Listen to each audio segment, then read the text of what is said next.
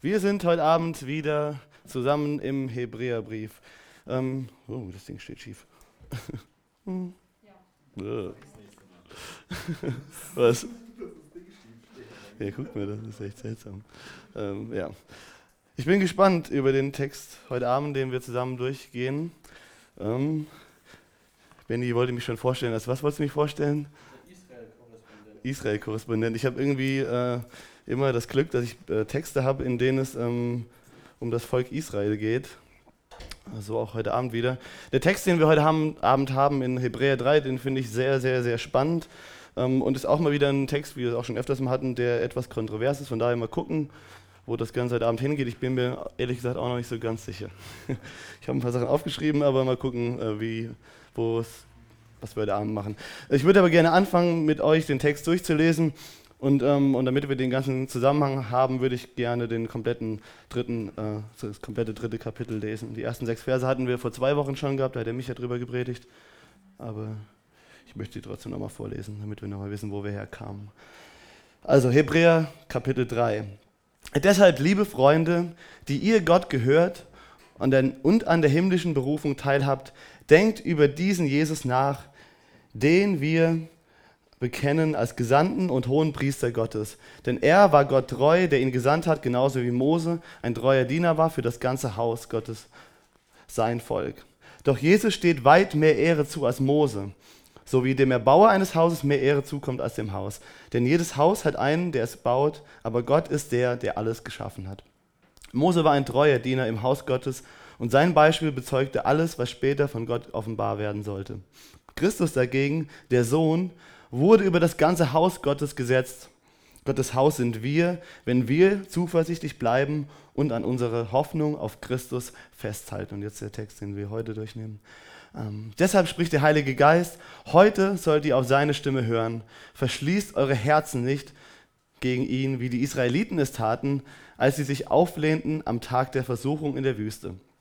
Dort haben eure Vorfahren meine Geduld auf die Probe gestellt, obwohl sie 40 Jahre Zeugen meiner Wunder gewesen waren und sagten und sagte, ständig, äh, ständig kehre, kehren ihre Herzen sich von mir ab. Sie weigern sich zu tun, was ich ihnen sage.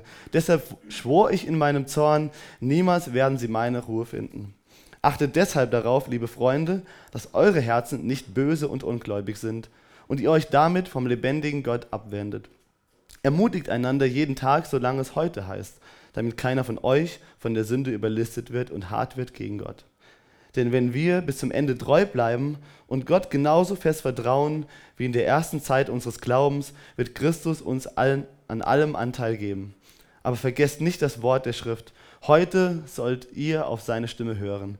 Verschließt eure Herzen nicht gegen ihn, wie die Israeliten es taten, als sie sich auflehnten. Wer waren diese Menschen, die sich gegen Gott auflehnten, obwohl sie seine Stimme gehört hatten? Waren, nicht dieselben, waren es nicht dieselben, die Mose aus Ägypten herausgeführt hatte? Und wer weckte 40 Jahre lang immer wieder Gottes Zorn? Waren es nicht dieselben, die gesündigt hatten, deren Körper tot in der Wüste lagen? Und zu wem sprach Gott, als er schwor, dass sie seine Ruhe niemals finden sollten? Er sprach zu denen, die ihm ungehorsam gewesen waren. Wir sehen also, dass sie wegen ihres Unglaubens seine Ruhe nicht finden konnten. Das ist der Text von heute und ihr seht, das ist ähm, eine Menge. Ne?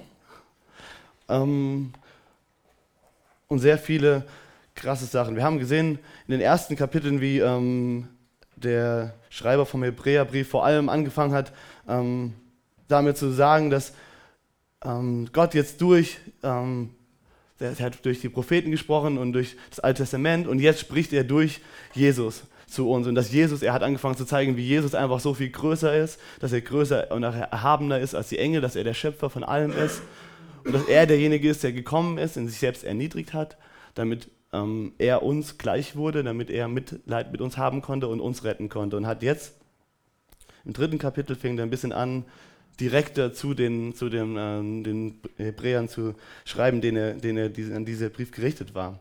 Und ähm, wir erinnern uns ja daran, dass der Hebräerbrief an Christen geschrieben wurde, die aus dem Judentum kamen und die jetzt an, an einem Punkt waren, wo sie ähm, sehr für ihren Glauben unter Druck standen. Die waren an einem Punkt, wo sie ein bisschen hoffnungslos waren, wo sie wieder überlegt haben, sollen wir nicht vielleicht auch das Ganze mit dem Glauben wieder aufgeben, sollen wir wieder zurückgehen zum, zum Judentum, ähm, die Leute sind gegen uns, wie, wie soll das Ganze weitergehen? Die waren an einem Punkt, wo sie ähm, ja einfach ein bisschen hoffnungslos auch einfach waren, wo sie an dem Punkt waren, wo sie in der Gefahr standen, den Glauben, den sie gerade erst neu gewonnen hatten, ähm, wieder aufzugeben, wegen dem Druck, der um sie herum war, wegen den Umständen, in denen sie drin waren. Und ähm, Kapitel 3 fängt er jetzt an, der, der, Schreiber wirklich so ganz direkt denen zu schreiben und sie zu ermutigen und aber auch zu ermahnen. Wir haben im, im ersten Teil von dem Hebräer äh, Kapitel 3 gesehen, letzte Woche, ähm, ja, wie, wie, der, ähm, wie so eine Ermutigung da ist. Und wir sehen jetzt in dem Text, den wir heute haben, so eine Ermahnung. Ich glaube, so das große Kapitel, in dem, äh, das große Thema in dem Kapitel 3 oder was auch ein Thema ist, was wir im ganzen Hebräer immer wieder sehen werden, ist so dieses Festhalten, dieses Treusein.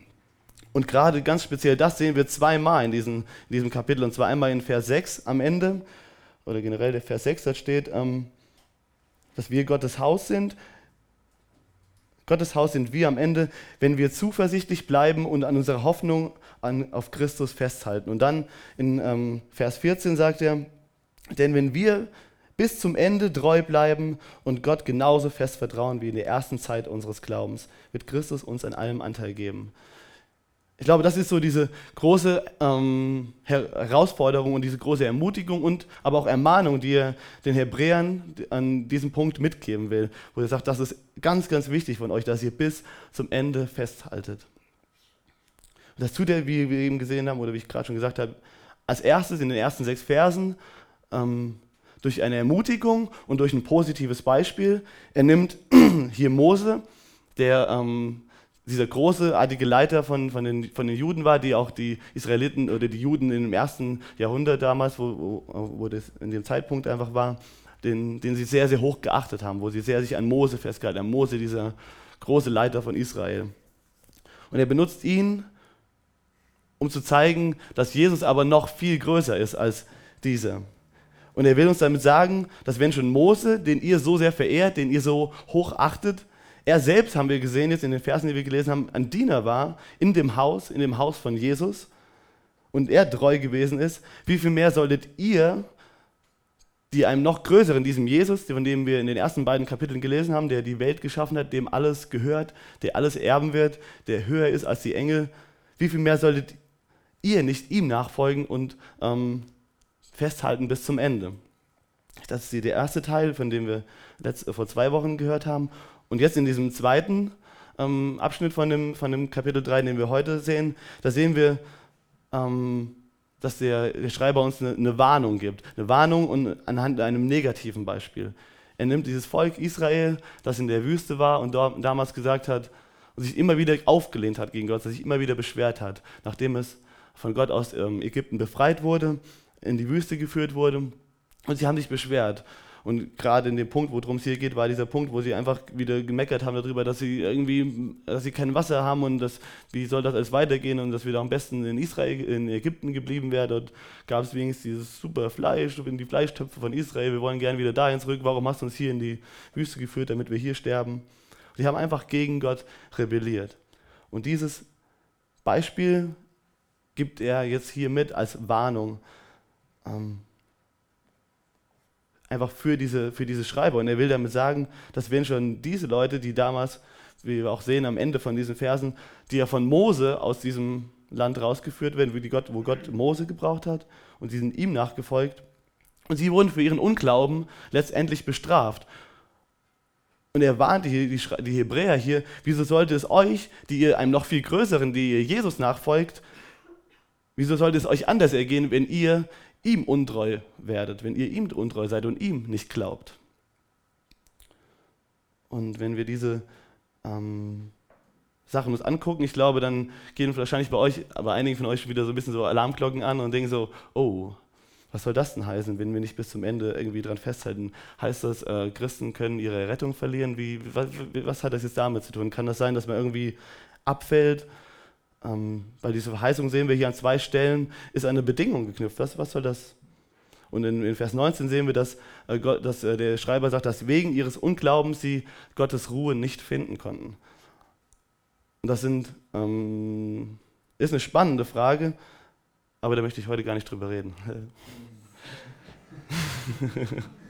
Schade, ne? Jetzt habt ihr gedacht, jetzt kriegt ihr heute alle Antworten. Nein.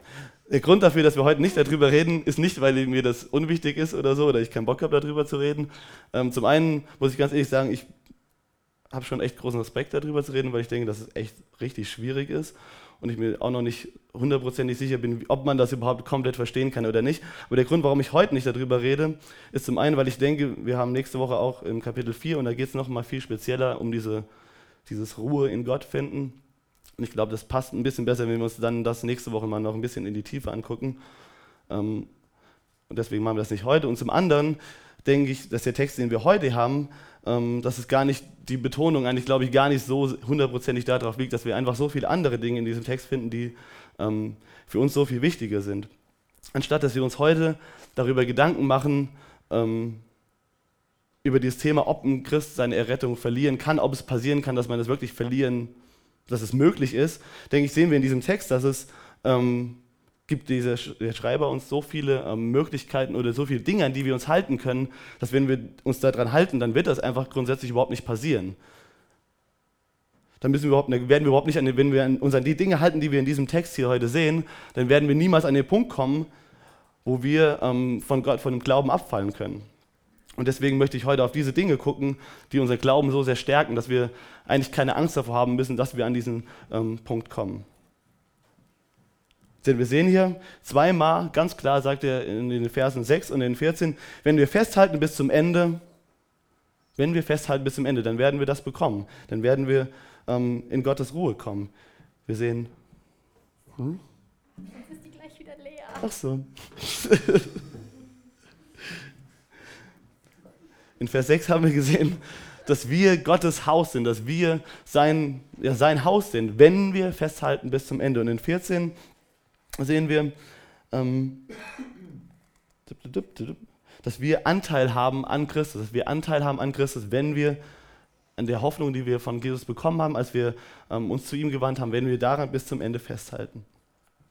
Also möchte ich heute mit euch die Frage anschauen und möchte mit euch überlegen, darüber nachdenken, was ich heute tun kann oder was ich vielleicht sogar heute tun muss,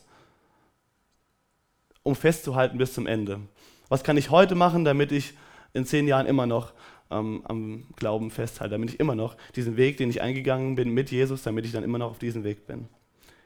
Das ist die, denke ich, worum es auch hier in diesem Text geht und das, das worum es dem, dem Schreiber von dem Hebräerbrief geht. Den, einfach diesen, ähm, diesen Christen, die an einem Punkt sind, wo sie irgendwie nicht mehr wissen, wo es weitergeht, wo sie Jesus kennengelernt haben, haben diese große Hoffnung gesehen, haben gesehen, wie er so viele Dinge aus dem Alten Testament, aus dem Judentum, wo sie herkamen, einfach erfüllt und denkt, boah, Jesus das ist wirklich die Erfüllung von den, von den Schriften. Jesus ist es und Jesus ist mein Herr und ich will ihm nachfolgen.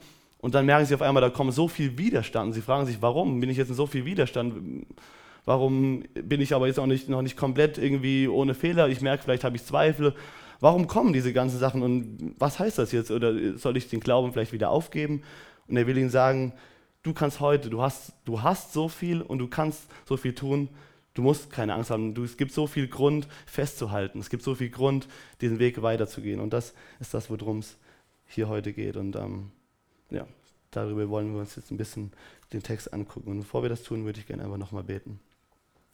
Jesus, hab Dank für dein Wort. Hab Dank, dass du durch dein Wort sprichst. Und hab Dank, dass du, ähm, dass du uns Hoffnung geben willst. Und du siehst, was wir jetzt heute für einen Text haben. Du siehst auch die Schwierigkeiten, die in diesem Text drin sind. Du siehst die. Ähm, Aufforderung an uns, du siehst die, ähm, die Ermutigung an uns, aber du siehst auch die Warnung, die dieser Text gibt. Und du hast diese Warnung ganz, aus einem ganz besonderen Grund da reingegeben, weil du ähm, möchtest, dass wir ähm, uns nicht selbst betrügen. Du möchtest, dass wir ähm, sicher auf deinen Wegen gehen, die du uns, auf die du uns leiten möchtest. Und ich möchte dich bitten, dass du das heute tust und dass du das ähm, gebrauchst, dass, äh, dass du dein Wort gebrauchst, dass du mich gebrauchst, dass du äh, redest und dass du jeden Einzelnen dort, wo er jetzt gerade ist und dort, wo, in dem Punkt, wo er mit dir ist, einfach ähm, zeigst, was dieser Text mit ihm oder mit ihr zu tun hat heute Abend. Und wir danken dir, dass du zu uns reden wirst. Amen.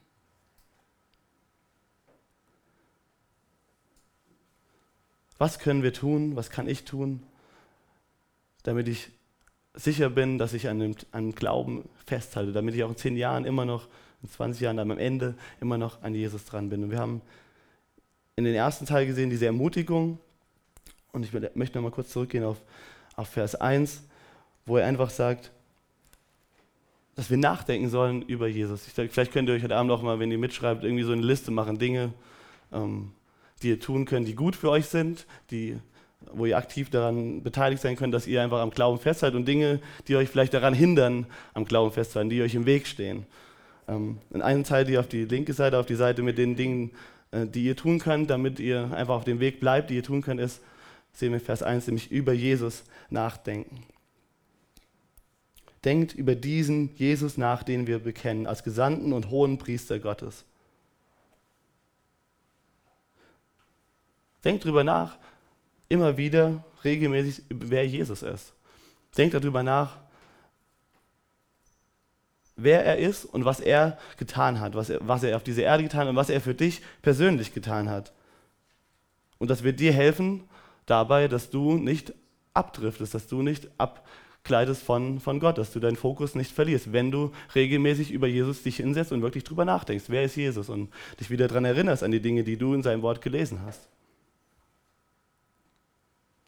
und denkt darüber nach, das hat der Michael ja auch letzte, letzte Mal gemacht mit uns, er hat uns die Frage gestellt. Zum einen, was sehen wir in dem Text, den wir gelesen hier über Jesus? Und zum anderen, was sehen wir in diesem Text, was, was Gott über uns sagt oder was dieser Text über uns aussagt? Denkt darüber nach, wer du bist in Jesus und was die Bibel über dich sagt, über denjenigen, über jemanden, der Gottes Kind ist und der ihm nachfolgt. Ich glaube, wenn wir diese zwei Dinge immer wieder tun, darüber nachdenken, was Gottes Wort, was es über, über Gott selbst, über sich selbst offenbart, wer, wer Gott ist, und wenn wir darüber nachdenken, was Gottes Wort über uns sagt, über die Verheißungen, die er uns auch gibt und die Dinge, wie Gott uns sieht. Ich glaube, wenn wir das regelmäßig machen, uns an die Dinge erinnern und wenn nötig vielleicht auch aufschreiben, wenn wir manche Sachen immer wieder vergessen oder wie auch immer, dann wird uns das helfen, den Fokus nicht zu verlieren. Das ist diese Ermutigung, die wir sehen in diesen, in diesen ersten ähm, sechs Versen. Und jetzt möchte ich aber mehr den Fokus nochmal legen, weil das wir, wir letztes Mal schon durch und ihr könnt ja, wenn ihr wollt, nochmal die Predigt von Micha anhören, da werdet ihr auch noch mehr dazu hören.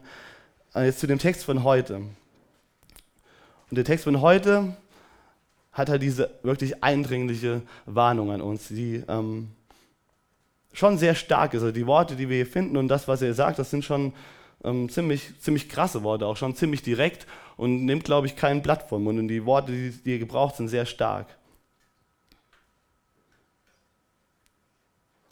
Und ich glaube, er spricht mit einer gewissen Dringlichkeit auch zu denen und sagt den Leute, passt mal auf, ich will euch ähm, warnen. Das ist nicht einfach alles nur immer easy oder so. Ihr müsst aufpassen. Es gibt auch Dinge, die wirklich eine echte Gefahr sind für euch und euren Glauben. Und jetzt wollen wir gucken, was wir hier in diesem Text finden. Der Text fängt an, damit da steht, deshalb spricht der Heilige Geist. Der Heilige Geist spricht. Wir sehen hier diese, die, die, die Zitate, die wir danach sehen, in den Versen von äh, 7 bis 11. Das sind ähm, Zitat aus Psalm 95. Das ist einfach wirklich direkt aus Psalm 95 genommen. Und der Hebräer, der Schreiber des Hebräerbriefs sagt, nicht der Psalmist sagt oder David oder wer immer den geschrieben hat, sondern er sagt, der Heilige Geist spricht und zitiert dann einfach Gottes Wort. Und das sollte uns wieder ganz neu zeigen, dass das Gottes Wort wirklich Gottes Wort ist, dass es wirklich von Gott ist und dass ähm, der Heilige Geist es benutzt, um zu uns zu reden. Gott gebraucht, der Heilige Geist gebraucht Gottes Wort, er braucht sein Wort, um uns zu uns heute zu reden. Die Dinge, die wir in der Bibel sehen, die sind auch für uns heute immer noch relevant. Die haben eine Bedeutung für uns, die haben eine Bedeutung für dich und die haben eine Bedeutung für mich. Und das werden wir auch ähm, im, Hebräerbrief, im Hebräerbrief Kapitel 4 in ein paar Wochen sehen, wo es dann steht, dass das ähm, Wort Gottes schärfer ist wie jedes zweischneidige Schwert, dass es lebendig ist. Gottes Wort ist nicht tot. Das sind nicht einfach nur Buchstaben auf einem Blatt Papier, sondern das, was da drin steht, gebraucht der Heilige Geist, um es wirklich lebendig zu machen für dich und für mich in unserer Situation, um wirklich direkt in unsere Herzen zu reden. Und da lesen wir einen Text, der eine auf jeden Fall allgemein gültige Wahrheit hat, wo wir wirklich eine Wahrheit daraus lesen können, die einfach so schwarz auf weiß geschrieben steht, die aber der Heilige Geist wirklich genau in deine Lebenssituation immer hineinsprechen kann. Und das kann bei dir was, in dem Moment was ganz anderes sein, als es bei mir ist. Und das ist einfach, wie krass lebendig Gottes Wort ist. Mach dir bewusst, dass der Heilige Geist reden will durch Gottes Wort zu dir. Und was sagt der Heilige Geist durch sein Wort? Diesen Text, der um da ging es um eine Gegebenheit, die wirklich passiert ist, den Israeliten, die dann der Psalmist schon seiner Generation damals gesagt hat und gesagt hat, das ist für euch heute relevant. Und nochmal einige, viele hundert Jahre später sagt der Schreiber des Hebräerbriefs, dieser Text, dieses, das, was damals passiert ist, auch für euch heute immer noch genauso relevant. Und deswegen kann man mal davon ausgehen, dass es wahrscheinlich, da es an Christen gerichtet ist, auch für uns und für dich und für mich heute immer noch relevant ist. Und was sagt der Heilige Geist? Was möchte der Heilige Geist uns heute sagen? Heute sollt ihr auf seine Stimme hören. Heute sollt ihr auf seine Stimme hören. Das erste Wort ist, glaube ich, schon gerade eines der Schlüsselwörter für dieses Kapitel und dass wir einfach wirklich raffen, worum es geht. Dieses Wort heute, das wird er nachher nochmal wieder aus diesem Text extra rausnehmen, um da einen Punkt draus zu machen. Heute ist eines, definitiv eines der Schlüsselworte. Der Heilige Geist spricht heute zu dir. Ähm, es bringt dir nicht viel, darüber nachzudenken, ob du morgen, in einem Jahr, in zehn Jahren am Ende an Jesus festhältst, wenn du heute nicht auf Gottes Stimme hörst. Bringt dir nichts darüber nachzudenken, was wäre, was könnte sein, was könnte morgen sein, was könnte dann sein. Ich, ich, ich glaube, es ist gut, sich darüber nachzudenken, wo man hin will im Leben und wo man irgendwo mal stehen will und wird man irgendwann immer noch daran festhalten. Aber es bringt nichts, darüber sich Sorgen zu machen, wenn du nicht anfängst, heute auf Gottes Stimme zu hören. Weil dann, warum solltest du es morgen tun? Warum solltest du morgen etwas tun oder in zehn Jahren was dafür tun, wenn du nicht heute bereit bist, auf Gottes Stimme zu hören? Also stell dir die Frage, willst du heute von Gott hören? Bist du, lebst du mit der Erwartung, dass heute Gott zu dir sprechen könnte? Dass Jesus dir heute was in deinem Leben zeigen will, dass er heute dich ermutigen will, dass er heute dich vielleicht aber auch ermahnen will, dass er dir heute zeigen will, was du tun kannst, dass er dir heute eine Möglichkeit geben will, wie du ihm dienen kannst. Oder denkst du nur an vielleicht gerade die Tendenz, die wir jüngeren Leute haben, nur daran, was Gott vielleicht irgendwann mal in deinem Leben machen will, wo der vielleicht schon zu dir gesprochen hat, du denkst, boah, krass, irgendwann, wenn ich mal so und so bin, dann will ich gerne mal das und das und das, das machen. Rechnest du damit, dass es heute sein kann? Oder denkst du vielleicht auch schon an Dinge, die passiert sind, denkst mehr, oder denkst mehr über die Dinge, die vielleicht Gott schon gemacht hat, und denkst, boah, damals, vor einem Jahr, vor zehn Jahren, keine Ahnung, bei euch wahrscheinlich noch nicht, vielleicht auch doch. Ähm, das ist wahrscheinlich eher die Tendenz, die ältere Leute haben, zu, darüber zu reden, was in der Vergangenheit mal gewesen ist, was Gott in der Vergangenheit mal getan hat. Vielleicht liebst du auch irgendwie Geschichte und liest dir gerne Bücher darüber durch, was Gott in der Vergangenheit gemacht hat. Aber weißt du, dass Gott auch, oder bist dir bewusst und lebst du mit dem Bewusstsein, dass Gott heute, an diesem Tag, in diesem Moment, vielleicht zu dir reden will und etwas zu dir sagen will und etwas mit dir machen möchte?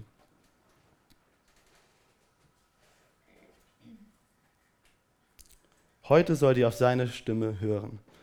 Verschließt eure Herzen nicht gegen ihn, wie es die Israeliten, wie die Israeliten es taten, als sie sich auflehnten am Tag der Versuchung in der Wüste. Dort haben eure Vorfahren meine Geduld auf die Probe gestellt, obwohl sie 40 Jahre Zeugen meiner Wunder gewesen waren. Deshalb war ich zornig auf sie und sagte ständig, kehren ihre Herzen sich von mir ab. Sie weigern sich zu tun, was ich ihnen sage. Deshalb schwor ich in meinem Zorn, niemals werden sie meine Ruhe finden verhärte dein Herz nicht, verschließ dein Herz nicht. Ich glaube, es ist wichtig, dass wir lernen, mit diesem zu wissen, dass Gott heute reden will und wirklich zu fragen, Gott rede zu mir, dass wir unser Herz nicht ähm, bewusst oder unbewusst ähm, vor Gott verschließen. Ich denke, oftmals tun wir es unbewusst, weil wir uns eben diese Tatsache manchmal gar nicht bewusst sind dass, oder uns gar nicht bewusst machen, dass Gott wirklich heute zu uns reden will. Und wir verpassen das einfach, Gottes Reden, weil wir stattdessen uns mit so vielen anderen Dingen beschäftigen, mit unseren eigenen Gedanken, mit vielleicht Sorgen, die wir haben und ganz vielen Problemen, die wir im Kopf durch, durch und durch wälzen, durch und durch kauen oder wir lenken uns einfach ab mit irgendwelchen Sachen, die wir machen, mit irgendwelchen Hobbys, mit keine Ahnung was. Unser Tag ist vielleicht von morgens, bis wir aufstehen, von, von dem wir aufstehen, bis abends, bis wir ins Bett gehen, ständig mit irgendwelchen Lärm zu. Und wir verpassen einfach Gottes Reden, weil wir nie uns mal bewusst hinsetzen und Gott fragen und uns bewusst machen, dass Gott da ist und dass Gott zu uns reden möchte. Das ist eine Art und Weise, wie wir, glaube ich, unser Herz verschließen. Das ist vielleicht so ein bisschen so das Unbewusste. Aber oftmals oder manchmal kann es auch sein, dass wir bewusst aktiv unser Herz Gott verschließen. Das ist das, was die Israeliten hier, das ist das Beispiel, das wir hier sehen. Wenn Gott redet, Gott hat zu den Israeliten geredet und sie haben nicht das getan, was Gott ihnen gesagt hat. Und das ist auch eine Art und Weise, wie wir unser Herz vor Gott zumachen.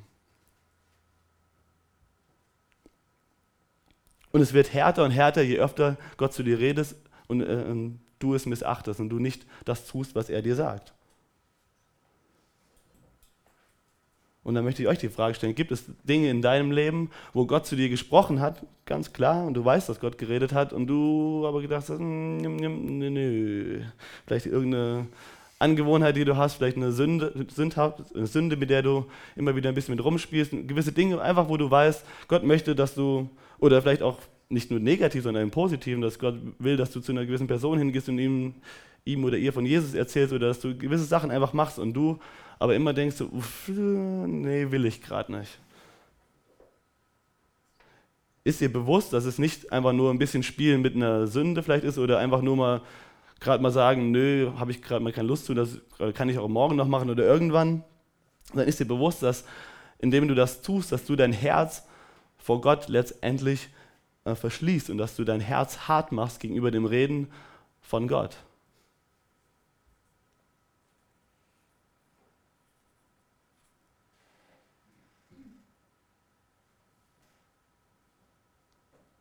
Und gleich danach gibt er uns diese große Warnung, denke ich, ähm, in Vers 12. Achtet deshalb darauf, liebe Freunde, dass eure Herzen nicht böse und ungläubig sind und ihr euch damit vom lebendigen Gott abwendet. Ich glaube, das ist einfach so die, das Resultat davon, dass wir uns nicht bewusst machen, dass, der, dass Gott zu uns reden will, dass Gott heute zu uns reden will. Oder wenn wir es tun, es aber ablehnen und wir bewusst gegen das handeln, was Gott uns gesagt hat. Das Resultat ist dann, wenn wir das ständig machen und immer in diesem in, in, im Lebensstil quasi leben, das sich so verhält, dass wir böse, ungläubige Herzen haben, dass, die sich abwenden vom lebendigen Gott. Jeremia sagt in ähm, Kapitel 17, überaus trügerisch ist das Herz und bösartig. Wer kann es ergründen? Ich glaube, wir sind uns manchmal gar nicht ähm, der Sündhaftigkeit, die in uns drinsteckt, wirklich bewusst, wie ähm, kaputt von der Sünde unser Herz wirklich ist. Wir wissen manchmal gar nicht, zu was wir wirklich imstande sind, wie viel Dunkelheit und Tod da wirklich von Natur aus in uns Menschen drin ist. Ich glaube, wir reden uns oftmals vieles schön, indem wir sagen, ja, ich gehe in die Gemeinde und ich mache auch hier Gutes und so viel Schlechtes mache ich ja gar nicht. Und wir, wir sind uns manchmal gar nicht bewusst, wie wirklich böse und wie schlecht oder die Fähigkeit zu Bösen und Schlechten in uns wirklich drin steckt und woraus uns Gott befreit hat. Und der Hebräer, äh, der Schreiber des Hebräerbriefs warnt, warnt diese ähm, Christen eindringlich. Er sagt, guckt mal, woraus Gott euch befreit hat. Achtet auf euer Herz, dass ihr nicht vergesst, wo ihr herkommt. Achten, Warum überlegt ihr jetzt schon wieder, dass das Judentum besser sein könnte? Ich, es gibt, ihr wisst, diese Hoffnung, die ihr habt, die findet ihr nur in Jesus. Ihr habt diese angenommen, ihr hattet diese Hoffnung und ihr habt das gesehen und ihr habt diese Rettung von Gott an, von Jesus angenommen und jetzt wollt ihr wieder zu dem anderen zurück. Achtet doch auf euer Herz, dass ihr nicht auf diese Wegen wieder, dass ihr nicht da, ähm, dass ihr nicht abfallt von dem lebendigen Gott. Ein böses, ungläubiges Herz. David schreibt im äh, Psalm 52, in Vers 12, nachdem Nathan ihn davon überführt hat, wie krass er gesündigt hat. Er hat es gar nicht richtig realisiert, wie kaputt er ist und dass er zu was sein Herz imstande ist. Und nachdem er das einfach ähm, kapiert hat, nachdem Nathan ihn einfach damit konfrontiert hat, sagte er, schaffe mir, o oh Gott, ein reines Herz und gib mir von neuem einen festen Geist in meinem Inneren er hat realisiert, dass von Natur aus sein Herz wirklich böse ist. Und er hat gesehen anhand seiner Taten, die er auch gemacht hat, dass er wirklich imstande ist zu richtig krassen Dingen. Und als der Nathan ihm, ihm da einfach das mit diesem Beispiel davon überführt hat, war er schockiert darüber. So krass, so weit ist es gekommen. Ich dachte, ich bin König und ich, ich dachte, ich bin ein gottgefälliger König und das, was ich tue, ist richtig. Aber da sind Dinge, Seiten in mir, die sind so dunkel. Boah, Gott, ich brauche ein reines Herz. Gib du mir ein reines Herz. Das kann ich aus mir heraus gar nicht.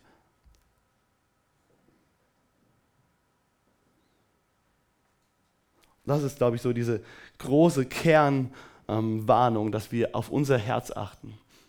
Achte auf dein Herz. Das ist, Gott will nicht in erster Linie unsere Handlungen, das, was wir tun. Gott will, will unser Herz. Gott will unser Herz verändern. Und er weiß, dass wenn unser Herz auf dem richtigen Weg ist, wenn unser Herz bei ihm ist, dann werden daraus auch alles andere ähm, einfach gute Taten und einfach ein, ein, verändertes Denken wird daraus kommen. Aber es, es, muss in unserem Herzen anfangen. Wir können uns nicht von außen mal ein bisschen irgendwie versuchen, schön anzumalen, ein bisschen versuchen, anders zu reden, versuchen, ein bisschen uns anders zu verhalten. Aber wenn innen drin in unserem Herz, wenn uns das nicht bewusst ist, dass ähm, es darum geht und wenn unser Herz nicht verändert wird, dann bringt das letztendlich gar nichts. Achte auf dein Herz, dass es nicht böse und ungläubig ist. Und vielleicht denkt ihr jetzt, ähm, aber ich kann manchmal vielleicht gar nicht glauben oder gerade mit dem Ungläubig, was heißt das mit diesem Ungläubig? Ähm, ich will ja glauben, aber ich kann vielleicht manchmal gar nicht glauben. Und ich glaube, dieses, wir müssen realisieren, ähm, dass wir als Menschen in unserer Schwachheit, auch in unserem Herzen, die, die einfach noch ähm, so kaputt sind teilweise, dass wir manchmal einfach Zweifel auch haben. Und ich glaube, der Hebräer, der, der, Schreiber redet hier nicht von davon, dass wir manchmal Zweifel haben und dass wir manchmal nicht wissen, was richtig und falsch ist und dass wir manchmal kämpfen mit Dingen, die auch Gott uns zu uns sagt, sondern mit diesem ungläubigen Herzen, mit diesem bösen Herzen geht es nicht um Dinge, die aus uns rauskommen und wenn Gott sie uns offenbart und wenn wir sie erkennen, die wir dann bereuen, sondern es geht um Dinge, wo wir wirklich ähm, Stück für Stück uns einfach wirklich bewusst auch abwenden von Gott. Eben wie wir es eben gesehen haben, indem wir auf sein Reden nicht hören, indem wir unser Herz verhärten. Dieser Unglaube, von dem, um den es hier geht, das sind nicht ähm, Gedanken der Zweifel, die kommen, sondern das ist ein bewusstes ähm, Ablehnen von dem, was Gott geredet hat. Bewusst etwas anderes zu tun, als das, was Gott dir gesagt hat, was du tun sollst.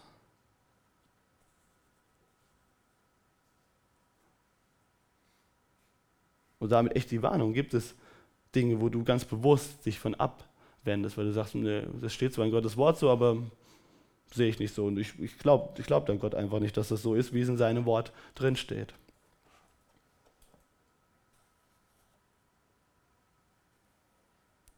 Denk mal darüber nach. Die letzte, noch mehr Ermutigung und Warnung, wie auch immer, die wir sehen, ist in Vers 13, ermutigt einander jeden Tag, solange es heute heißt, damit keiner von euch von der Sünde überlistet wird und hart wird gegen Gott. Denn wenn wir bis zum Ende treu bleiben und Gott genauso fest vertrauen wie in der ersten Zeit unseres Glaubens, wird, wird Christus uns an allem Anteil geben. Ermutigt einander jeden Tag. Wir müssen erkennen, und ich glaube, das ist das, was ähm, wir auch im ganzen Neuen Testament, auch ganz vielen Schreiben von, von Paulus immer wieder sehen, dass das christliche Leben ist nicht einfach mal ein bisschen easygoing. Wir haben manchmal einfach so das Gefühl, so, oder manche haben die Vorstellung, dass wenn man einfach sein Leben Gott übergibt, und leider wird es vielleicht auch manchmal in der Art und Weise, wie wir auch predigen, vielleicht einfach kommt es falsch rüber, dass man, man denken kann, ein Leben mit Jesus ist immer alles gut. Und mit gut verbinden wir gerade wahrscheinlich in dieser westlichen Welt sehr viel Komfort und bequem, bequeme Sachen. Dass wir einfach uns gut geht, dass wir uns gut fühlen, dass wir ähm, von allem einfach genug haben, so wie wir es gerade wollen.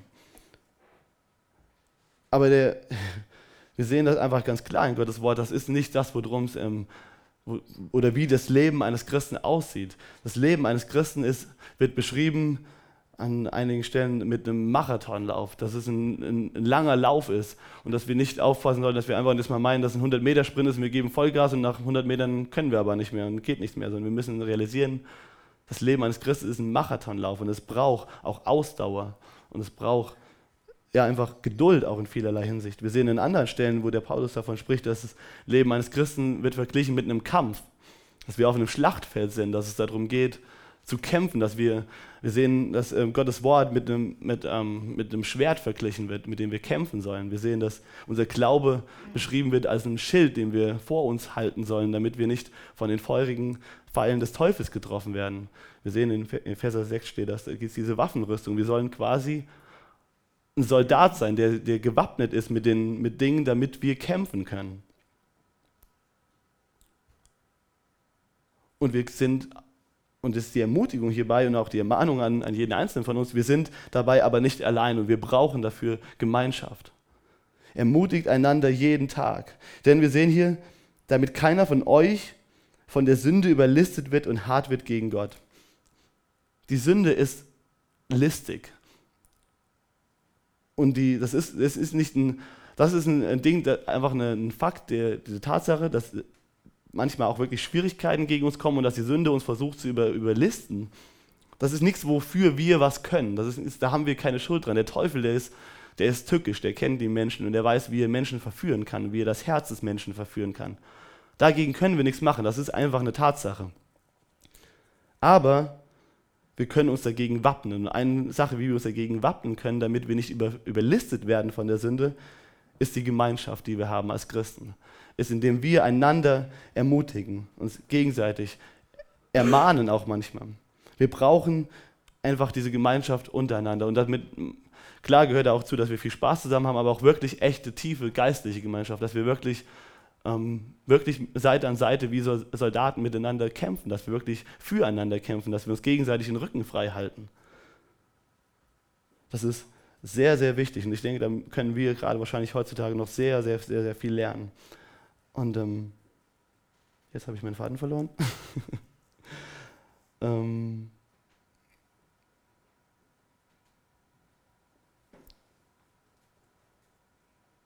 ja, Gott möchte uns davor bewahren, dass wir eben hart werden und hat uns dafür einfach auch diese Gemeinschaft, in der wir stehen, und als Christen gegeben. Und jeder hat dort seinen Platz. Wir sehen, dass, der, dass Paulus davon spricht, dass ähm, dass der, der Leib, dass wir ein Leib Christi sind und dass jeder Einzelne irgendwo sein, seine Rolle darin spielt, indem wir uns gegenseitig stärken können und ermutigen können, damit wir funktionieren. An einer anderen Stelle werden wir, auch wie wir ähm, zum einen in Petrus, redet davon, dass ähm, wir ein Tempel sind, dass wir ein Haus sind und dass wir Steine sind, lebendige Steine, die zusammengefügt werden zu einem Haus. Und wir haben in, in Hebräer gesehen, dass wir Gottes Haus sind.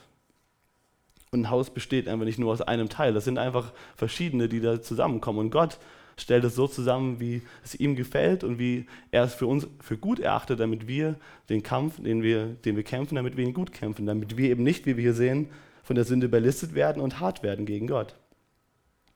Wenn du alleine, wenn du, und ich finde, ich habe ähm, Statistiken da gelesen äh, über Amerika, dass glaube ich irgendwie fast 80 Prozent ähm, von Leuten, die in die Gemeinde gehen, glauben, dass die Gemeinde eigentlich jetzt so nicht für ihr Glaubensleben notwendig ist, dass sie auch alleine, ohne in eine Gemeinde zu gehen, ähm, klarkommen würden.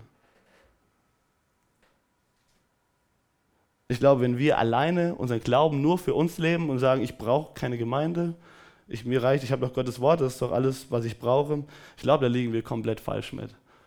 Da liegen wir sowas von krass falsch mit, weil wir eben weil die Sünde listig ist und weil wir, wie wir eben auch in Jeremia gesehen haben, ein überaus trügerisches Herz haben, ein bösartiges Herz haben.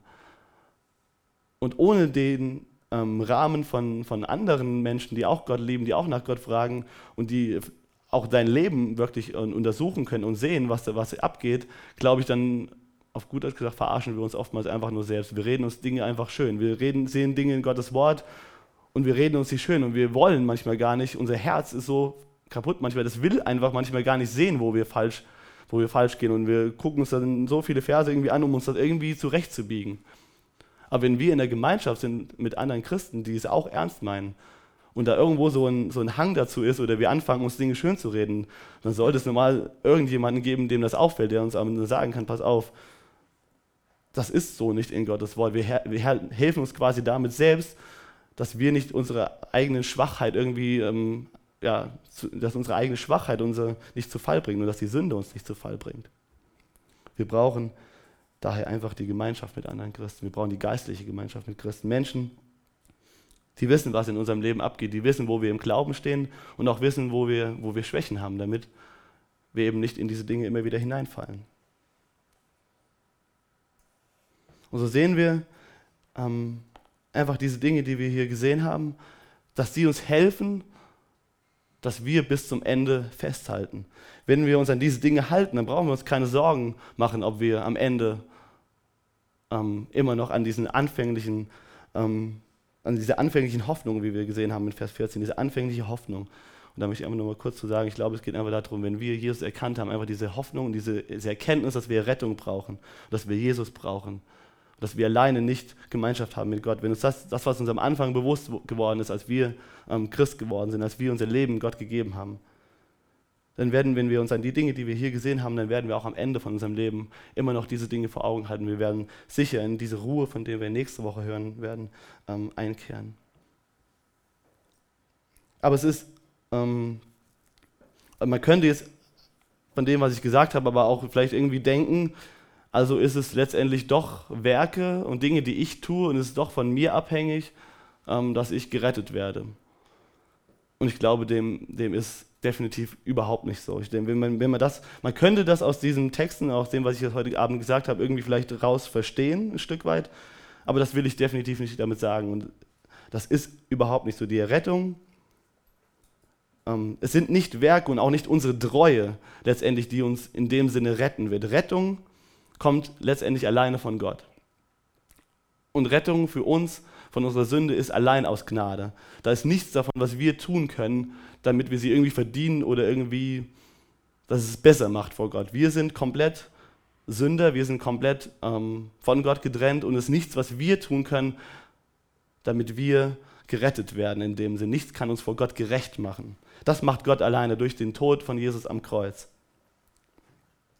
Aber die Dinge, die wir hier sehen, das sind Merkmale von Geretteten, könnte man sagen.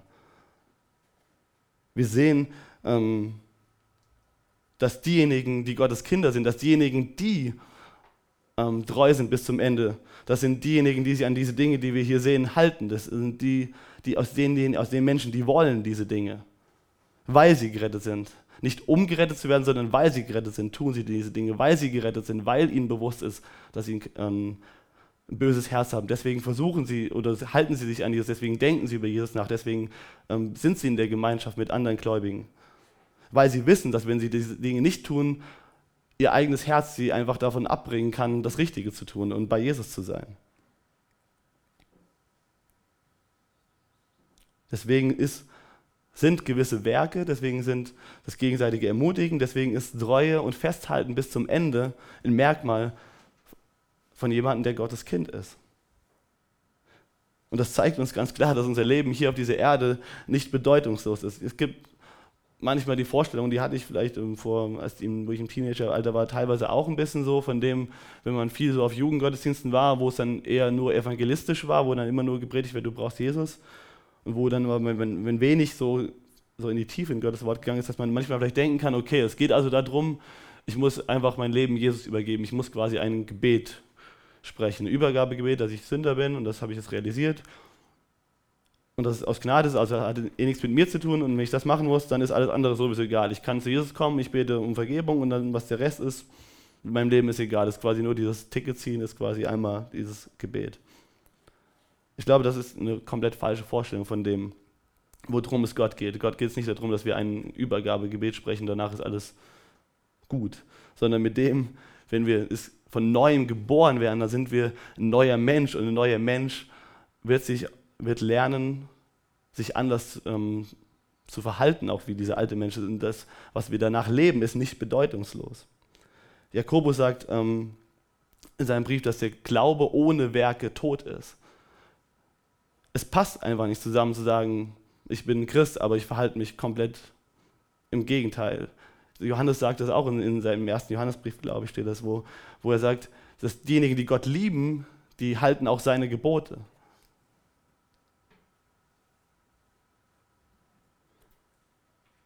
Es ist nicht egal, wie du lebst.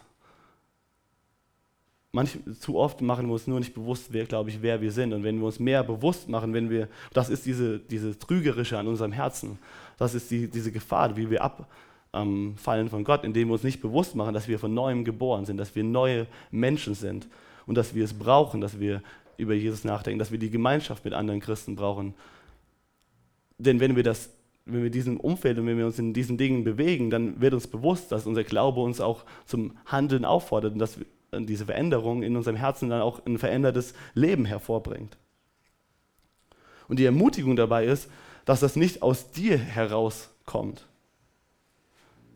Das Einzige, oder was, ah ja, ähm, das Einzige, wo, vielleicht nicht das Einzige, aber das, was Gott, wo Gott dich wirklich, was er dich auffordert und auch in diesem Text hier auffordert, ist, dass wir nicht ein ungläubiges Herz haben.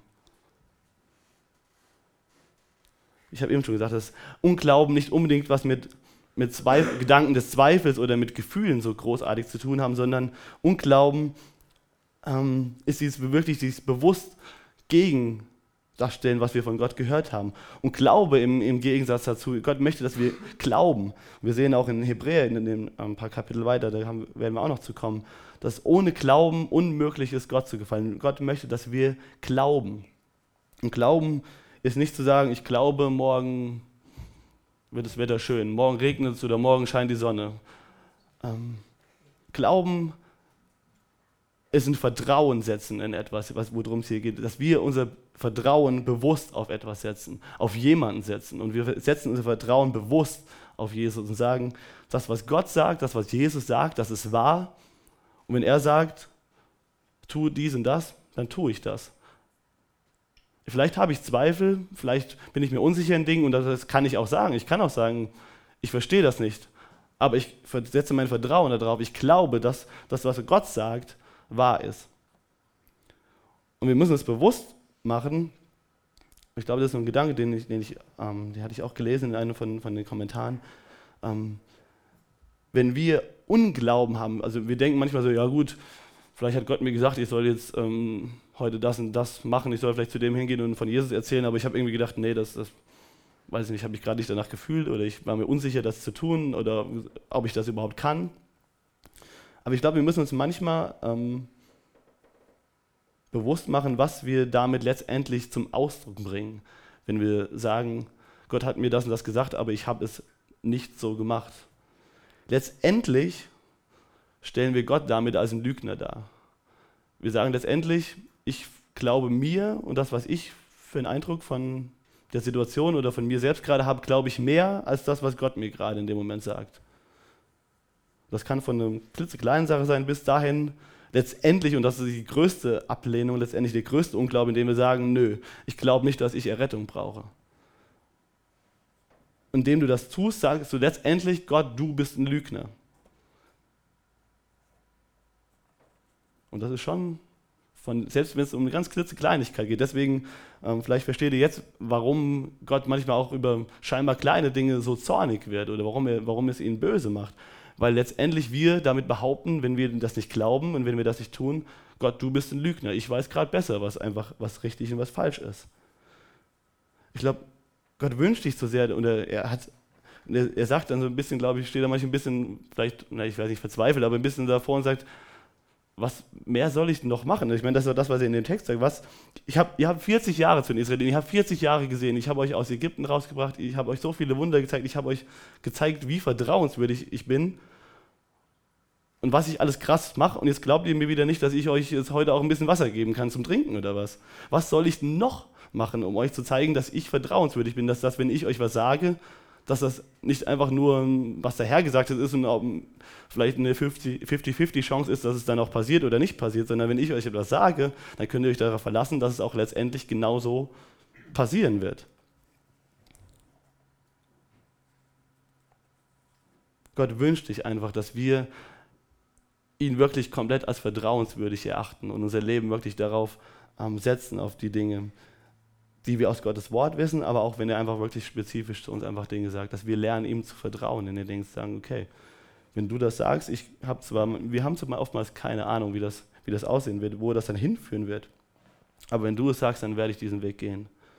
Und ich glaube, das ist diese Herausforderung, die vor dir er uns stellt, dass wir nicht, ähm, und ich kann das von mir sehr, sehr krass auch als Erfahrung aus der letzten Zeit einfach ähm, sehen, wo Gott einfach genau über dieses Thema so ähm, krass zu mir gesprochen hat, wo ich einfach mir immer wieder Sorgen gemacht habe, so wie wird denn das wohl werden und wie, wo soll das hinführen und dies und das und jenes und ich bin so verstrickt in den Dingen, wie sie hin, wie man wie was werden wird und wie was rauskommen wird, dass ich einfach, einfach in dem Punkt nämlich nicht mehr, nicht mehr Gott vertraut habe und Gott mir einfach irgendwann mal sagen muss, pass mal auf, was bringt dir das ganze Sorgen machen über morgen, über übermorgen, über in, in einem Monat, in, in einem halben Jahr oder keine Ahnung was. Ich habe dir doch heute Dinge gegeben, die du heute machen kannst. Vertrau mir doch, wenn du die Dinge, die, du, die ich dir heute gebe, die du heute machst, wenn du die Dinge, die ich dir morgen gebe, wenn du diese morgen machst, dass dann in einem halben Jahr auch die Dinge zustande kommen, wo du jetzt einfach keine Ahnung hast, wie das irgendwie werden soll. Ich habe einfach in kleinen Dingen jetzt schon gemerkt, wie, wie treu da einfach Gott ist und wie Gott das einfach segnet in, ähm, in kleinen Dingen. Wenn man einfach lernt, ähm, sich um das Heute zu kümmern, wo Gott heute zu dir spricht. Und das betrifft manchmal auch Dinge logischerweise, die die Zukunft betreffen. Wenn Gott heute zu dir redet, heißt das manchmal auch einfach, dass du dir Gedanken machen musst über das, was du in einem halben Jahr machst, weil die Schule dann zu Ende ist, weil du dich halt nur mal heute bewerben musst dafür. Ähm, das heißt nicht, dass du nicht mehr drüber nachdenken sollst, was in einem halben Jahr ist, aber es bringt dir nichts, ähm, heute über was nachzudenken, was du heute einfach komplett gar nicht verändern kannst. Und wo Gott einfach sagt, dann lernst doch mal das einfach mir zu vertrauen, dass wenn das dran ist, dass ich dir dann in der Situation auch helfen werde. Und dass ich genauso, und in, gerade in dem Punkt spricht er zu den Hebräern, vertraut mir doch, dass wenn ihr festhaltet an mir, dass ich euch auch durch diese Verfolgung und diese Schwierigkeiten durchtragen werde. Vielleicht werden einige von euch sogar ihr Leben hier auf dieser Erde lassen müssen und werden vielleicht durch viel Kampf und durch sehr viel Leiden hindurchgehen müssen. Das ist nicht ausgeschlossen, aber vertraut mir doch, dass wenn ihr an mir fest, wenn, wenn ihr das einfach tut und auf, in mir vertraut, dass ihr am Ende bei mir sein werdet und dass ihr die Hoffnung, die ihr am Anfang hattet, dass die wirklich standhält bis zum Ende, dass ihr bei mir sein werdet, dass ihr, dass ihr keine Angst haben müsst, dass ihr, dass ihr das verliert. Aber passt auf euer Herz auf, dass ihr, euch, dass ihr euch nicht selbst betrügt und euch da ablenken lasst davon. Lass uns zusammen beten.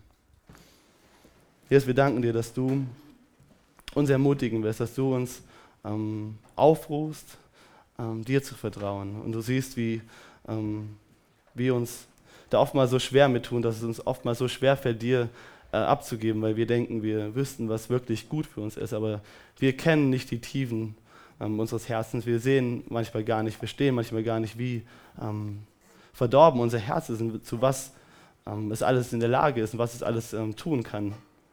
Und ich möchte dich bitten, dass du uns heute Abend einfach zeigst, neu zeigst, wie vertrauenswürdig du bist und dass du für uns wirklich ähm, das Beste im Sinn hast, auch wenn das Beste vielleicht ähm, in ein oder anderen Dingen abweicht von dem, was wir denken, was gut für uns ist. Aber dass wir lernen zu sehen, dass du unser Schöpfer bist, dass du diese Erde geschaffen hast, dass du uns geschaffen hast und dass du alles getan hast, indem du Jesus auf diese Erde gekommen bist und für uns gestorben bist Herr, dass du schon alles getan hast, damit wir ein Leben mit dir haben. Und worum sollten wir uns sonst sorgen, wenn wir doch schon das ewige Leben haben? Wie sollten wir dann denken, dass du dich nicht auch um die kleinen Dinge, ähm, auf, um die wenigen Jahre, die wir hier auf dieser Erde verbringen, dass du dich nicht auch um die kümmern kannst, wenn du dich schon um die ganze Ewigkeit von uns und von der ganzen Menschheit gekümmert hast. Hilf uns, dir zu vertrauen und ähm, danke, dass du zu uns geredet hast heute Abend.